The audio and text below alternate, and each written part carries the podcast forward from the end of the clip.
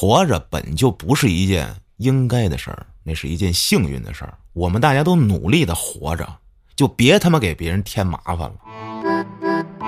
欢迎收听由后端组为您带来的邪事儿栏目。如果您有一些比较有意思的经历和故事，可以关注后端组公众号投稿给小编，也可以通过小编加入微信群和我们一起交流互动。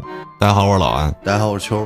开头第一个故事，投稿的朋友叫逍遥书生，在他小时候啊，七十年代，农村，村里街坊家娶了个新媳妇儿，长得挺好看的，可是没娶多久，得了一病。这媳妇儿，农村睡觉早，这媳妇儿每天晚上八点钟准时就起床，跟这炕上抽风吐白沫，还不停的翻滚折腾。哎，半个小时之后就没事了，每回都这样。问他怎么了，他也不知道发生了什么。持续了一个多月啊，天天如此。那时候这村里有这赤脚医生过来看，也看不出什么毛病，还去了这通县的医院，嗯，也看不出什么病。白天呢，好好的能下地干活，可是一到晚上八点就这样，家里谁也没辙。这家媳妇得了这怪病，全村人都知道了，说啥都有。当时啊，这肖书生大概七八岁，记事儿了，也特别好奇呀。这家的老爷子就是这媳妇她公公啊，夜里要去地里巡逻，村里呢给配了这长管猎枪跟一大手电。啊，这天晚上，这公公就提前回来了，正好八点，一进家这院子的篱笆门啊，这儿媳妇跟屋里着哇啦折腾呢，他忽然就觉得这。屋子对面的这院墙上有动静，啊，这院墙上是用土拍出来的那种，墙头上有草，他又拿这大手电往这墙头上照，发现一只黄鼠狼在这墙头上上窜下跳，马上扔了手电，举起猎枪，梆，就是一枪，我操！然后拿起手电一过一看啊，墙头上除了草，还有点血，什么都没有了。这儿子跟老伴儿这时候都出来了，问他干嘛呢？开枪。这老头说可能打死一只黄鼠狼，但三个人找了半天也没看见。然后就进屋，哎，看见这媳妇儿啊坐炕上，脸色刷白，极其疲惫，嘴角不是白沫，而是血，吓得这仨人都不敢上前，就这么看着他。过了半天，新媳妇儿叫了声妈，然后哇就哭了。我操这才敢过去看啊！这时候他们发现啊，这媳妇儿胳膊上有一道划伤，开始哗哗冒血，看着不像是指甲抓出来的。这媳妇看上去是正常了啊，没敢睡，但一夜没事天亮了就去县里医院，也没看出啥毛病来。然后晚上老头端着枪，跟这院里等着，等一夜没异常。从那以后，这儿媳妇的怪病就没再发作过了。之后。他家里人逢人就讲啊，这事儿传遍了四里八乡。我操！说这里有一细节，当时很多人不信，说都是他家添油加醋编的。说这老头拿手电照黄鼠狼的时候，这黄鼠狼停止了上蹿下跳，不仅没跑，还看着老头。这时候屋里的儿媳妇啊，也停止了折腾。然后黄鼠狼突然继续跳，屋里的儿媳妇又折腾起来了。然后这老头拿手电举起了枪，意思就是。俩人做同样的动作，跟傀儡似的啊啊！我操！然后黄鼠狼不是挨一枪吗？媳妇儿胳膊上墙头有血呀！我操！这是修什么道呢？是练什么功法呢？控人术啊！傀儡师，哼天九郎。哎，但这不对，这应该是替身能力。替身对，因为你傀儡受伤，本体不会受伤，但是替身的话。替身受伤或者本体受伤，替身也会受伤。对，或者替身受伤，本体也会受伤。那他这挺危险的，是。最好就要那种能附着身儿，但是即便傀儡死了，人也没事儿的那种。可能还没得到，这就得看一人之下了。我操，马先红啊，是吧？他那傀儡牛逼，如花儿，就那个小红脸蛋儿那个对。啊，你厉害了，黄毛都打不过，我操。接下来投稿朋友叫狼玉，我亲身经历，现在大学，几年前他读初三，那年奶奶去世了，记得很清楚。奶奶去世前一个小时，喃喃的说：“门口站着两个人。爸妈害怕，冲到他，他就把他给拉出去了。一个小时以后，奶奶走了。他跟他的家人给他奶奶操办后事一天忙下来挺累的。到很晚休息了。按他们这儿的讲究啊，是奶奶那间房啊要留灯，意思就是说要让奶奶能在家里看清楚最后一眼才走得顺心。他们家两室一厅，他跟老妈呢就睡在了另一间屋子，老爸睡沙发。当时他也是人生第一次经历这种事儿啊，心里还是很难过的。奶奶走了，不知道怎么着啊，也不知道几点了，迷迷糊糊的睡着了。大约凌晨两三点，他很清晰的听到从奶奶房间传出一声声的脚步声。这时候他以为他是他爸啊，但是这脚步声很奇怪，是那种很慢、很慢、很沉重的声音。更要命的是，那脚步声一步步的从他奶奶的房间门口。走到客厅，然后慢慢走到了他跟他妈睡觉那房间门口。声音到了门口，就停了。这时候他害怕极了，老妈也醒了，也听见了，这巨害怕，把自己裹在被窝里。他妈就很慌张，小声的跟他说：“别说话，睡着就好了。”赶紧的，哆哆嗦嗦，哆哆嗦嗦的，半天才睡着。后来问了一比较懂这方面的人，就说呀：“这就是亡人临走的时候在转家呢。”看，哎，转这个家，看亲人最后一眼。啊，你要害怕的话，就每次睡觉在门口点着个蜡烛，然后再用锤子敲几下门口的地板，就会好。后来照做，哎，真没事儿。嗯，你说，要是你的话啊，你是这个狼玉，你做吗？点蜡烛敲地板？不做，是吧？首先，我可能听不到这种。解决方法是因为你已经是半聋了啊！操，不是，他就是这个，谁告诉他的这解决方法？大师吗？啊，就是他发这个事儿，第二天就去寻求帮助了。对呀，啊，就是身边没有什么大师资源，咱要看一趟大师，成本也挺高的，也驱车一百多公里吧。现在可以微信看，但是我没大师微信，就是我觉得也没必要，因为你这都是亲人嘛。这怕什么的呀？对吧？最近又是遛狗啊，还是我操，这看见的刺猬的频率愈发增加，你知道吗？天热了呗，哎，也没准儿是夏天了，还真说不准啊。就是现在遛狗真的几乎两天看一次。哎呦，这野生的刺猬我都不知道哪儿来的。你在通州也能看见？对呀，我还纳闷呢，就是刚哎，那你真是这个体质哈啊！我刚到通州，就是遇到的。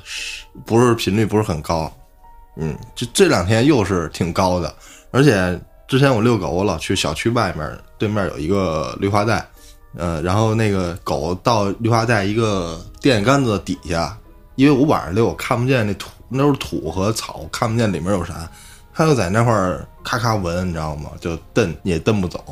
然后有一天我白天遛走到那儿的时候，我一看，我操，那儿那儿有一刺猬死在那儿了，应该是。在那电线杆子那土里，那个身子应该是嵌在土里了，但是那壳是能在土外面的一半对，然后那个狗就闻的那地儿就是那刺猬死那儿。然后我说我操，原来是那死，但是我也我也没敢碰它，你知道吗？我说这死死呗，看见就看见了呗，我就别捅它了，因为好久都不动了，一直就在那待着，应该是死了啊，奇怪，哎。你女朋友叫啥？你叫她小白啊？她是不是就是一个呃，然后找你来了？我操！应该不是，我操！你看她平时有没有奇怪的动作什么的？晚上对她有奇怪的动作，对月亮，然后呼吸吐纳什么的。那那没有，就是她老摇头。哎，怎么摇啊？就是怎么说？就正常左右摆头。我操！有可能是没有适应这身皮囊 啊，觉得不太舒服。还是说到狗，昨天呢还去了趟狗场，不知道是狗场，因为我女朋友她想买一个可卡，怎么还买呀？哎，对呀，我就跟她说，她就就被那种小红书啊安利了卸载。我操，他是小红书是他的一个工作软件，也算换工作，他就看那可卡是挺可爱的。然后他从谐音上联系了一个卖家，那卖家呢就跟他在微信上交流，然后给你的感觉就是说他特别想让你买这狗，然后就老让你去去去，然后昨儿休息了就去了，打车到通州的一个通州在东边啊，就让人跟村儿似的。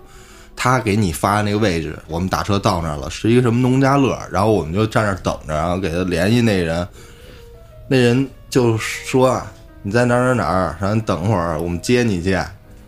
等了大概二十分钟，来了一个面包，就 坐着那面包就去了，又往前开了点儿，然后往右一转，是那个田地里搭了点房子，然后就跟上次咱俩去买狗的时候那个情况差不多。嗯，村里对，那里真是啊，就是一排小平房，然后里面一家一家的都是狗，不同样的品种的狗，都是幼犬啊，三四个月大概，就看这些狗，就是真是，大家都被关在一起，特别惨。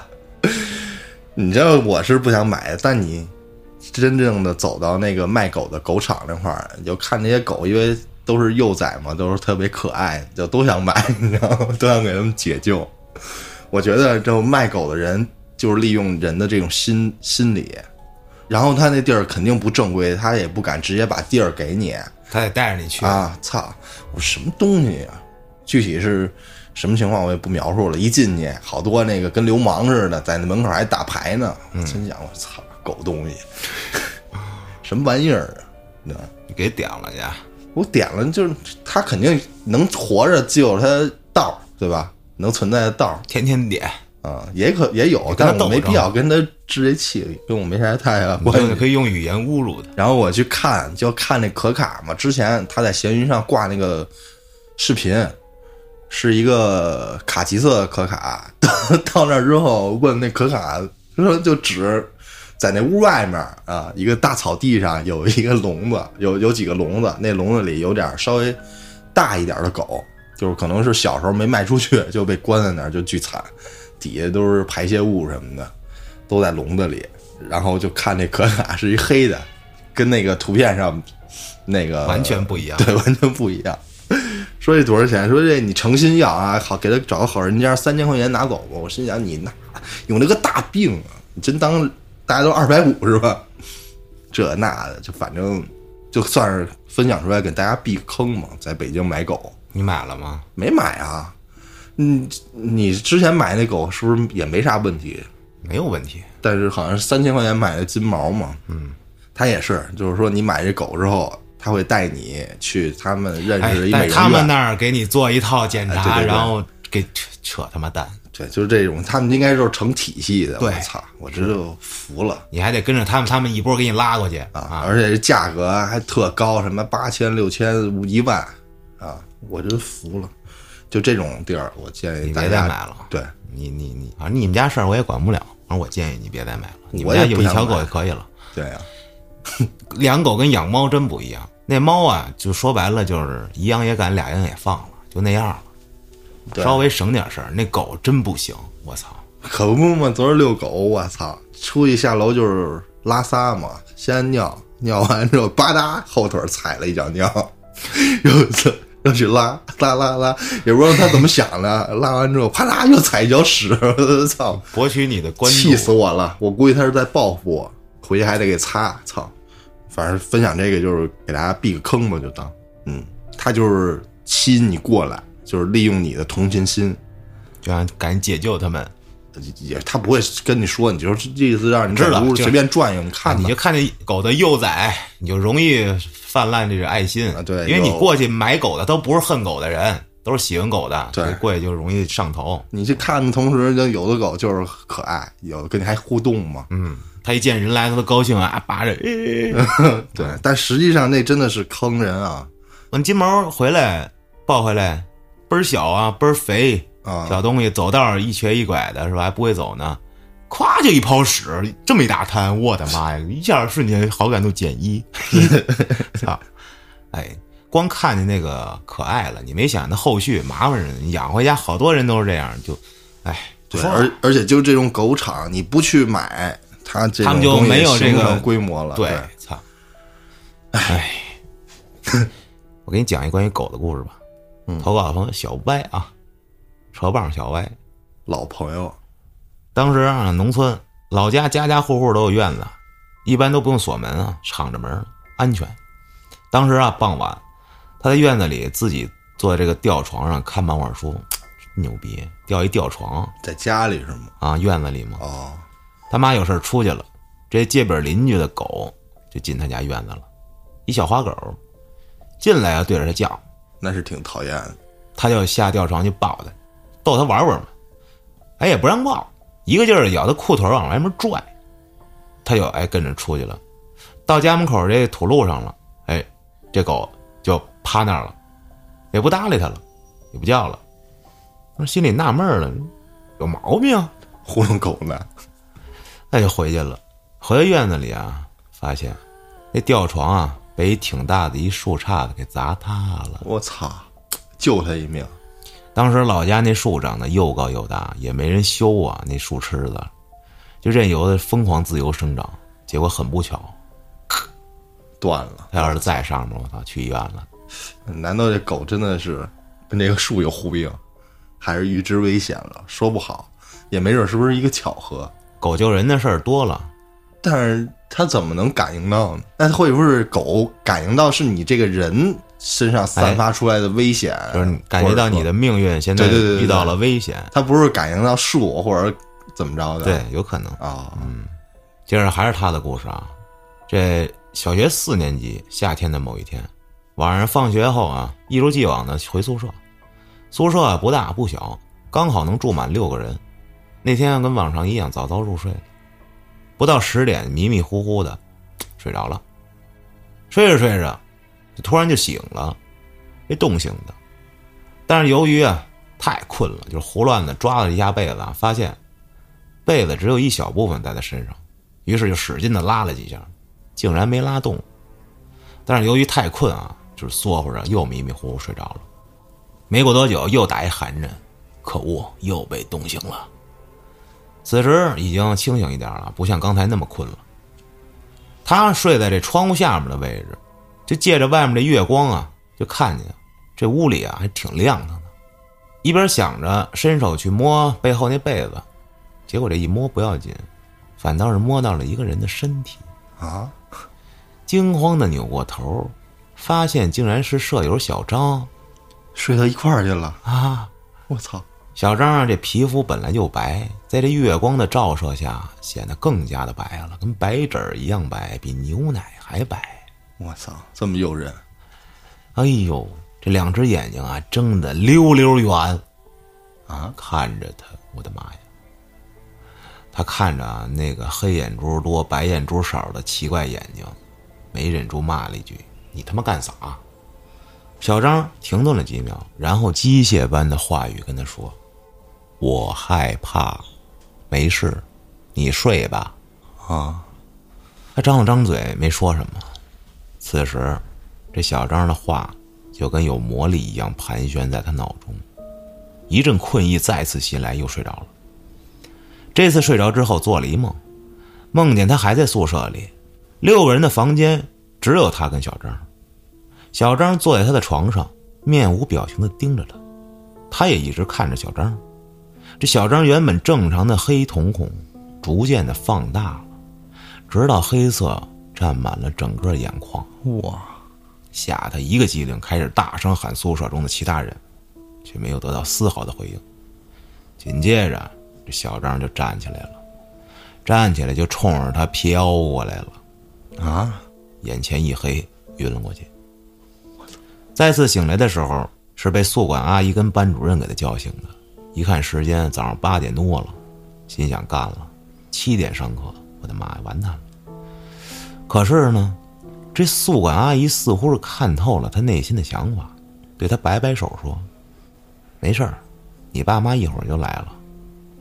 这是要请家长，嗯，说你刚才啊一直发癔症，叫你也不醒，你看现在还发高烧了。班主任还在旁边责怪他晚上睡觉不盖被子。后来他也很懵逼的跟爸妈去诊所输液去了，好在并无大碍。第二天他返校的时候，发现小张不在。其他的舍友跟他说呀，就在你发烧回家的前一天晚上，小张突发癫痫被家里人领走了。不过应该没什么事儿。但是他听到这儿起了一身鸡皮疙瘩，联想那天晚上他奇怪的表现和话语，最后小张转学了，一直到现在也没再见过他。你说那天小张是不是过来想求救啊？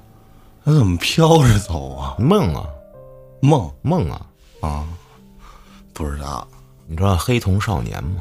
不知道，没听说过吗？一个都市传说，没有，就是整个眼睛是黑的，干啥了？那挺假的。回头大家有兴趣自己去查查吧，我就不讲了。还有一个，这故事里还有一个疑点，就是他为什么要把小张刻画得这么诱人？还是你加工的呀？他就说他白呀，啊啊，啊！脸刷白嘛，是不是说就是表现小张是一个病态的面庞不是癫痫了吗？啊？有可能就是当时想求救或者难受，想跟人在一块儿待着那种，哦后来又怕人紧张，怕给你添麻烦，就哎算没事没事儿，你还是睡吧。有可能啊，不过也挺吓人的。我操！接着啊，还是他的故事。这事儿是去年寒假回奶奶家过年时听的一个大娘跟他说的。在他老家那个村子里啊，当时有两户人家盖房子，看中了两块地，这两块地离得很近，并且有坟。其中一户就是称为甲吧，嗯甲这一家子心里有点膈应这坟，想着这地盖房子会不会有影响，于是找了个先生看了看。先生看了说：“没事放心啊，你只要把你家房子盖在这坟前面就行，嗯还能让你升官发财。”后来先生具体要指导了一番，然后这甲这家啊开开心心的开始盖房。果然啊，没什么事儿，并且家里生意越发红火。还有一家，咱们称为乙，乙这一家听说甲盖房子那事儿啊，这居然盖在坟上都没事儿，他们也不在意了，直接盖房，也没找先生问。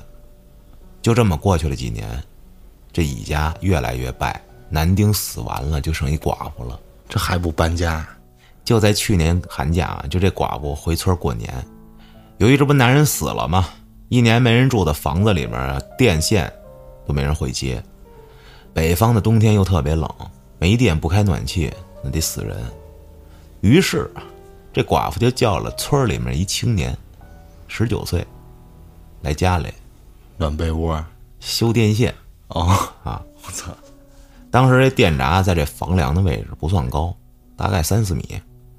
这青年就爬梯子上去，啊，结果梯子倒了，摔死了，啊！就寸就摔着了，摔后脑勺了。没准儿。这风水不仅伤害自家人，我操，连外人都不放过。没过两天，这寡妇又找村里一小伙子修电线，还是一样又摔了，但是没摔死啊，摔昏迷了，送医院去了。而且负责这两个小伙子还是同一个医生。后来有人就找那医生打听，这医生说啊，这不是被摔的，也不是被电的，这他妈是被吓的。后续不清楚，那第二个小伙有没有被抢救过来也不知道。我操！吓！嗯，医生说的，是风水问题还是这寡妇命硬克人呢？我操！我操！不知道，他最后也没找大师看啊。再一事儿还是是那个大娘说的，也是村里邻居一阿姨。这阿姨有天下午傍晚在院子里打水，由于啊这村子白天一般大门都不关嘛，彼此啊也都互相串个门啥的。而且这阿姨人缘不错，经常串门找人聊天。当时啊，她正看着水桶，让那个自来水不是往里灌吗？嗯，别满了什么的，哎，就听见后面有脚步声。当时她这丈夫在外地工作呢，儿子跟女儿都上大学了，没在家。她一听这脚步声，心里明白了，又有人串门来聊天了啊！习惯性的客套的问了一句：“哎，吃了没有？”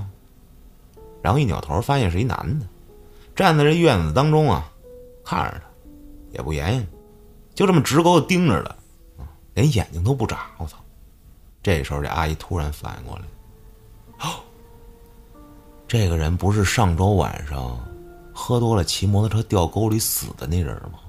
我操！这给这阿姨吓得水桶吧嗒就掉地上了，头也不回，奔着街里就跑去了。一到大街上，看见人来人往，这才缓过来。这时候有一大爷在小卖铺门口抽烟呢，看这阿姨浑浑噩噩的，就叫那阿姨过来，说：“哎，姑娘，你被惊着了啊，我给你掐一下啊。”然后在这阿姨手上，叭一掐，刚掐完，这阿姨觉得神清气爽，瞬间没有任何不适感了。再回去之后啥事儿没有，我操！小卖部门口大爷是高人，哇呀，又让我想起了一人之下，我操！高人都隐匿于这个城市市井中，我操！啊，最近听歌吗？最近没怎么听，听过《本草纲目》吗？周杰伦的吗？知道《本草纲目》现在又火了吗？不知道我推荐你看看刘老师的直播，刘畊宏啊，跟他媳妇儿每天呢教大家跳操，三百五十万人啊一起看他直播，我就不知道有能不能有三百万人跳，一百万人、几十万人得有了。啊，就他那正热身呢啊，热半天，大家都觉得要死了，他说好，热身结束，就那个强度啊。我操，《本草纲目》看着挺简单的，能累死你。后来他又那个编了一套龙拳，说说这个真的不适合新手跳啊，这个大家就看一看，新手就看一看就可以了。你看着你就觉得自己能瘦啊，你就看，千万不要练啊。然后又来了一套，哎，跟着我一起哦，咔咔咔练上，哇、过瘾。人鱼马甲线我想要，脂肪的赘肉咔咔掉，我我操，哎，倍儿魔性，出了好多大家都跳这《本草纲目》什么的，全民健身，我觉得真牛逼啊！你就跟着他练吧，我保证你瘦，没马上就瘦死，左旋走地儿鸡，嗯早晚得瘦死。反正我最近做梦啊，又是各种打打杀杀。啊，一开始梦见我跟几个小孩儿一块儿去要暗杀别人，是吧？然后最后他们几个合伙要把我弄死，我就跑。哎呦，然后还中了好几枪，我操然后最后冲进了一个大堂大礼堂里，啊，然后我就赶紧找东西把我这伤口挡住，然后就跟电影里演一样，止血躲躲躲啊！我操，戴上面具加入舞会，然后冒充，然后我操，太他妈精彩了！我操，一顿跑，反正最后好像我没死，然后发现了个惊天大秘密，啊！景田景田大秘密啊！我不是那天我还给你发微信，我说我梦见你骑摩托车，你滚！操哎，我你大爷逗了，梦里是什么呀？我带着小马，你们乐队吉他手，啊！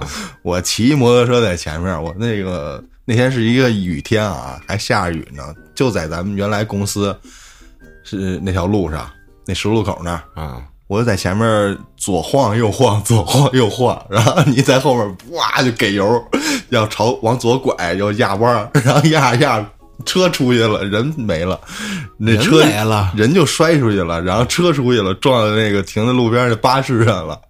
然后你起来就看那车，我说看，我操，那车整个都着了，都碳化了。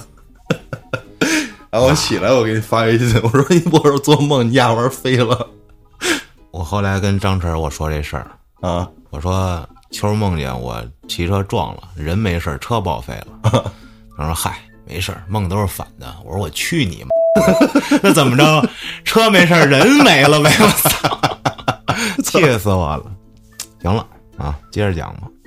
接下来投稿的朋友叫佳弟，啊，佳弟嘉哥弟弟啊，说啊，七十年代这老父亲上山下乡，跟同一个知青点儿的另一个知青夜里去这个当地啊山里的一个小河沟子抓鳝鱼，给鳝鱼下那种特制的笼子啊，嗯抓虾也是下笼子。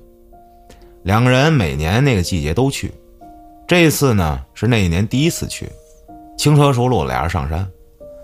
因为那小河沟边上有一个山啊，上山的路呢，两边都有几户人家，都是那种普通的平房，嗯屋里灯光也不是特别亮。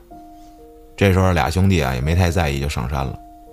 后来怎么着也找不着原来的路了，啊，走了好久，就是找不着以前的路。但是有一条路是肉眼可见的，就在前面。哥俩都知道这条路啊是通往山顶的一条小路，到了山顶就没了啊，就是悬崖了。但是去小河沟的路无论如何都找不到了。咱可说啊，之前俩人轻车熟路的老去啊，啊这时候其中一个就提出来，不如咱们就走这条到山顶那路去看看去吧，万一找那条道了呢？刚想走，另一个人想了一下，还是别走了，因为回头一看，下山的路这时候也找不到了，啊！身边啊都是半人高的蒿草。我操！兄弟二人索性原地坐下，就这样啊，迷迷糊糊的，半睡不睡的，晃晃的晃的，天亮了。天一亮，哥俩起身，环顾四周一看，下山的路、上山的路，还有去小河的那条路，都能很清楚的看见。离他们原地休息的地方都不远。白忙活一宿，二人下山回家，刚到山脚下，弟兄俩人蒙圈了。昨晚看见那一排小平房，你猜是啥？小土包哎，我发现这种故事都大同小异的哈，啊，差不太多。这老婆的姥姥呢，说现在已经不在了。当时发生那件奇怪的事儿的时候，应该已经九十多岁了，身体状况很不好，整天呢就是头和手在不停的抖动，也不知道是什么毛病啊，说话也说不清楚，就整体感觉就有气无力的。他说出来的话啊，如果不贴得很近，你都听不见。家里人访遍名医，各种治疗也没啥好转的迹象。后来就有人怀疑，是不是有什么不好东西附身上了？哎，找了几个看这方面的大师，都说他身上确实附了东西，但是道行太深，几位大师收不了，管不了，得无奈回家了。最后一次打听到一位特神的一位大师啊，据说道行极高，嗯，家里人就带着老太太去了，结果还没到人家家里啊，在路口啊，快到了的路口，让一人给拦住了。这人出来就说：“我是那某某某大师的弟子，啊，说我们家先生说了，这道行太高，看不了，您请回吧。”还没见着呢，拒之门外。说我操，那这只能回家了。当时三个青壮年小伙子陪老太太开车就是去的，回家路上需要过一座桥，当时车里也没人说话，就挺安静的。结果刚上桥没多远，老太太突然间啊，就一秒钟瞬间换了一人，特别大声的、接近歇斯底里的那种声音说了一句：“就你们这点道行，还想治我？”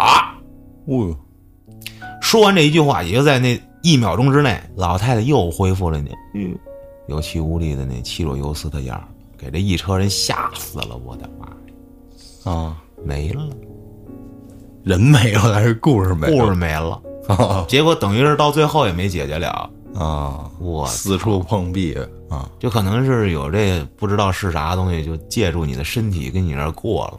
嗯。啊，修炼了就。但是你看啊，我依据 小说中啊，这个小说叫《凡人修仙》啊，嗯。这里它里面有一个设定，就是说他们是得道成仙的人啊，他们在躯体受到损坏之后，他们可以这个元神出窍嘛，嗯。可以附到另外一个可能说机遇好的话，那不是我说的铁拐李吗？对，可以附在另外一个人的躯壳里，啊。但是你附进之后呢，你的修为会大减。啊，但是这个按咱们现在看这些听到灵异故事，他们到人的躯壳里，就是并没有修为大减，反而是增高了啊。没有啊，这老太太也没啥特异功能啊。是，但是那里面那个东西，它不是道行高吗？你这特像什么呀？虐杀原型，啊记住谁身体就变成谁了。啊接下来投稿的朋友叫三慈，啊，之前也讲过他的故事啊。他曾祖母出马，说呢，首先大家不要觉得家里有人出马带缘分是很好的一件事儿。这好像之前也说过是吧？哎，说自从曾祖母去世之后，就没有人接管这个堂口了，家里也就是当保家仙那样一直供着。说其实这是不对的啊，这招来了十分严重的后果，嗯，折腾损丁损丁什么意思？死人。家里人啊，他父亲兄弟四人，到他这一辈儿，只有他跟他堂哥，就是他二伯家两个孩子。这二伯刚结婚，一直怀不上孩子，奶奶就着急，在在堂口烧香，求仙家保佑生个大胖小子啊。听他妈妈说，当时奶奶还捡了个男孩的纸人，让这二娘带回家压枕头下面去。只是在捡的时候不小心，让点着的香把纸人的脚烫了个洞。后来没过多久，二娘怀孕了，生了他哥。巧的是，他哥脚上有块胎记，跟这纸人脚上被烫破那洞啊，位置一样。哇，后来他爸跟他妈结婚了，奶奶又如法炮制啊，也捡了一男孩那纸人给他妈。这次特意在纸人的肚子上用香点了个点儿。再后来，她也出生了，只不过她是个女孩，为此奶奶还郁闷了好久，性别没整对。这老妈是回民，本来就是不相信这些鬼力乱神的事儿啊。但是，在她出生不久，发生了这么一件事儿，彻底改变了老妈的想法。婚后，爸妈就从老家搬到市区来了。老爸年轻的时候特别贪玩，经常开车跑回家，跟一帮狐朋狗友厮混在一起啊，一玩一个多星期。那时候也没有手机啊，连 BB 机都没有，通信几乎就基本靠吼啊。嗯，再加上当时出了几起这个拦车抢劫的案子，回老家又要经过一座大山，老妈在家又担心，急得直哭。就在老妈哭的时候，老妈就说听见耳边有一老太太的声音跟她说话：“别哭了，人没事儿，他在哪儿哪儿哪儿哪儿哪儿打牌呢。”这哪哪哪哪哪就一具体的详细的地址。这老妈听完愣了，说当时没觉得害怕，就想快点找他爸，赶紧抱着他出门，坐车回老家。果然啊，在他听到那说那哪哪哪那地址呢，找着正在打牌的老爸。后来老妈赶紧把这事儿告诉了奶奶，奶奶说呀，这是家里堂口的耳报神，不忍心看你在家里以泪洗面，显灵指点你一下。我操！耳报神耳报神就是报信儿了呗。哦，再后来就长大了，上了一年级了，遇见他人生中第一件怪事儿。小时候家里住的一大杂院，老旧的红砖楼啊，嗯，一整个院子里的楼最高的也就只有四层。他家那栋楼前面长了一棵很大很高的树，比楼还要高，要三个小朋友合抱才能围起来那么粗。我的妈呀！嗯，在当时小小的他来看啊，遮天蔽日了，参天大树挡住了他们楼大部分的阳光。啊，那时候这冬天还得烧煤球呢啊，家家户户都有一个小小的这煤炉子啊。冬天的时候过来烧热水啥的，夏天也不收起来。他记得那是一夏天，爸妈去上班了，留他一人跟家写作业，正写着呢，就听见门外有这悉悉索索的声音。这因为小时候家里面积小，写作业的桌子离大门很近，又是木头门，隔音并不好，所以就听到了。但是呢，一开始他以为是楼下养猫的哥哥来拿煤渣回家踩碎了给猫上厕所用的那种，啊那那那冒充猫砂了。一屁股黑呀，不得？啊，煤渣就是烧完之烧后，完之后嘛，那种都能当猫砂呗。但是它也有灰呀，我操！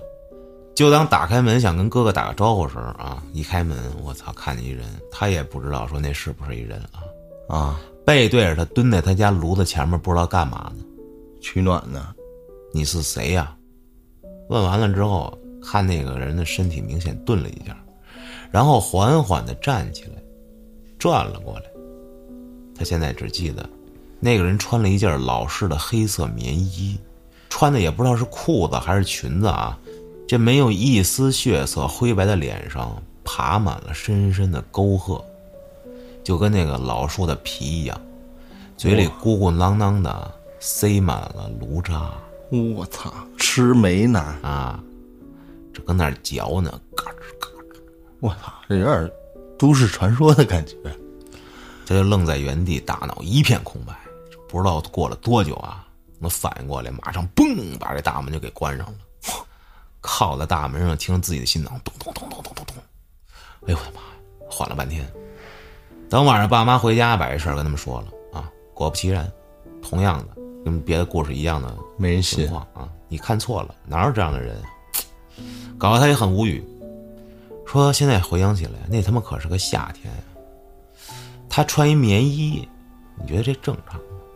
嗯，如果说是一个精神不正常的人，那之后他在那个院子那片整个街道是又生活了十八年，为什么一次都没再见过那个人了？那就不是个人呗，哇，食美鬼。操，食尸鬼那类的，应该是，还是一老头儿。我操！前两天看这个《哭悲》啊，啊，你看了吗？没有，这片儿我不是之前跟节目里聊过两句吗？啊，我想再说两句，就这片儿吧，确实它这个特效啥的做的不是那么的过关，而且也有很多镜头，它就是以借位的方式给你晃过去了。我没有达到我心里的对于那种血腥片的预期，也可能是它成本问题。反正总体来说吧，能看出来这片儿拍的就是，嗯，小桥段一段一段的也挺走心，只不过最后这个结尾有点没太镇住啊。其他都还好啊，啊更多人喷的其实不是这个，是他中间那段什么呢？看过的人都知道啊，电视上面给你放广告，上面写着什么什么什么，不说了，啊静止了一个图片广告，一直放，放完之后中间还有一段是他妈的，他们有个总统啊，他们是个国家，啊跟，那儿演讲，他们大家基本上都喷这个。嗯但是我看完这段儿，我就反而笑了，为什么呢？啊首先啊，就了解我的朋友都知道我是一什么样的人，对于这种方面啊，我敏感极了。我能 看不懂吗？为什么我没拿出来说呢？就是想看看大家反应。看的差不多了，就说一说。它里面拍的是这么一段啊，就是演讲，先是一个将军他们那儿的啊，先出来说这事儿大了，然后这总统出来，我们得共同克服难关啊！我要带领大家啊，带领这是民众们如何如何。啊接着将军变了，直接直播的时候变丧尸了，他妈兜里揣一个手榴弹掏出来，搁他妈总统嘴里，然后给总统脑袋给爆了。我操哎，这段我看完之后，直接我就笑了。你知道为啥吗？啊我觉得他拍特好。你明白什么意思吗？我不太明白就是咱们可以这么理解啊，只有那么垃圾的那些领导们才会出现直播的时候炸脑袋的事儿，一帮傻逼，然后他妈的 吃人啥的 操啊！我觉得拍的很好啊，看完呵呵一笑，没有受半点别有用心的人的影响嗯啊！我相信大家如果有独立思考能力，看完都是呵呵一笑，不会有任何的事儿。最近啊，网络舆论有点大，我也借题多说两句啊。有的那朋友呢就说我这节目啊老跑题，没关系，我就跑，您愿意听就听，不愿意听现在立刻转台，没关系。我作为节目没逼着您交钱，我说什么您就听着，不愿意听你就换。跟那评论区里头啊，你不愿意你可就写，没事儿，你写完了我也可以回复你。那好听不好听，你怼我我也怼你，我也是老百姓，很正常啊，大家都是网民。你怎么对待我，我看着要不习惯，我真要看见了，我也回你两句。现在啊，就我朋友圈里，我觉得很多人啊都是走嘴。我们要支持上海，我们抗议，你为什么不让我们发声？我们说说真心话怎么了？首先啊，我就看你发了个朋友圈，你终于是啊，影响到你了，不让你说一些话了，你觉得压迫到你了，啊，不让我们说真相，你他妈知道什么是真相吗？你别在朋友圈里的天天的看，你光看新闻，你也能看到大家在隔离，在努力的抗疫，嗯疫情的疫啊，抗疫。你这时候站出来，你就支援人家，你声援人家，你牛逼你就做点实际事儿，你当志愿者过去，你给送物资去，你要不你打钱，我算你牛逼，你别发朋友圈儿啊，你发朋友圈给我看呢，给谁看呢？你发一朋友圈让我看见你了，然后你做这样的事儿，我真觉得你们挺傻逼的啊！我就告诉我朋友圈里所有这么发的人，我觉得你们都是傻逼，啊，嗯就这么说，你们会删我，你删我没关系，啊，每每的咱们整体遇到了这种危难的时候，老他妈出一些别有用心之人，嗯，他妄图想破坏咱们，扰乱咱们，让咱们不团结啊，让别人看咱们的笑话，就有一些网民就愿意受他们鼓动，把自己的一些生活中的不满啊，对社会的不满，对自己生活的不满，他妈的借题发挥出来。你真正的能做到什么？你发完这朋友圈，你能解决当地的问题吗？你要牛逼，你就说几个能解决问题的方法，然后你接着去做。跟家躺在床上，你就此刻我跟整个上海人站在一起，你倒是站起来呀！啊，这话就是我心里想的，就是这么直直观观的扎你们心了，那就扎对了。嗯有点独立思考能力，别他妈就走嘴净，发那朋友圈真没必要。你小心，你就是无意之中你就成了那别有用心之人利用的那个枪那个工具了。你就管好你自己，别给别人添麻烦，配合大家的工作。对，我觉得这就这就作为老百姓就可以了。你不用你抗议，你你你声援，你用不着你啊！你你就添乱搅屎棍，你们就是操，对他妈实际帮助一点没有任何好的影响，让人心里头更加的恐慌，啊，干嘛呀？一个个的，确实，你解决不了任何问题。我说的已经很明白了啊，再他妈喷我，我也真的不回复了。你就是别有用心之人 啊！这帽子给你扣上，没毛病。操，反正就是这东西就是理性看待这玩意儿，肯定会有一些做不到的地方，肯定也会不会说我操这么多人，肯定一定会有，就是怎么说，就是做的不好的地方，对吧？但是没办法，那得做呀，是吧？总不能跟 America 一样摆烂吧，对吧？你就说，看人家那儿不隔离，人家那儿不封，你看他那儿死多少万人了？对，死了人，你看他还出声吗？还能说话吗？嗯，你去，要么你就去那儿，那儿不不管你，大家都在努力的、努力的度过这么一个艰难的时期。您要想添加一把力量，你就选择用更好的方式，方式多了，不是靠他妈发朋友圈，靠你传我传你，给那个地方给这件事儿带来更不好的、负面的东西。嗯，那肯定有人又会说了，这些事儿没落在你头上，那落在你头上你怎么办呀？我操！那我觉得应该是你尽你所能想办法嘛，就是所谓的自己解决自己那样困难呗。人人都有困难，对，还有那更惨的那生活的，您都没看见，那是没发出来。嗯，活着本就不是一件应该的事儿，那是一件幸运的事儿。我们大家都努力的活着，就别他妈给别人添麻烦了。当一个走嘴的键盘侠最容易了啊，动动手指，您就可以当舆论的至高王者，是吧？哦，你就等着啊！当你攻击别人的时候，反正上面都给你记着呢，你就等下面见，啊！操，先炸嘛，是吧？对，我想一个挺逗的一个博主拍了一视频，他好像是有点混血，然后在一个比较高等的一学府，他平时拍点视频，然后视频底下有喷的嘛，他 说什么私信他说什么我想一拳打死你 之类的，然后他有一天就闲得无聊，他就回复那个喷他的，啊说你想打我你来吧，咱约地儿，就去了，约的这个二号线哪一站，就他就去了，到一点多约到一点半，好像就在那等。他呢就跟那个私信喷他的人说：“我到了，你快来。你 到哪儿了？”他说：“十分钟。”嗯，这十分钟他就一直贼着，贼着这路过他的人，看看有没有可能是他。但是他不贼那个比他块儿大的，他说他说就算贼了，也可能也打不过。他就其实心里也嘀咕，然后又过了十分钟了，就还没来。说你到哪儿了？那人说我不信你到了，你拍一张照片我看。然后他呢就自己拍了一张跟那地铁站站牌的那合影，就到了。然后那人说你等着，别着急，马上十分钟。你弄挺挺的，对，这大哥就在那等等等，然后一边等一边贼着路人，然后看看有没有可能是那个人。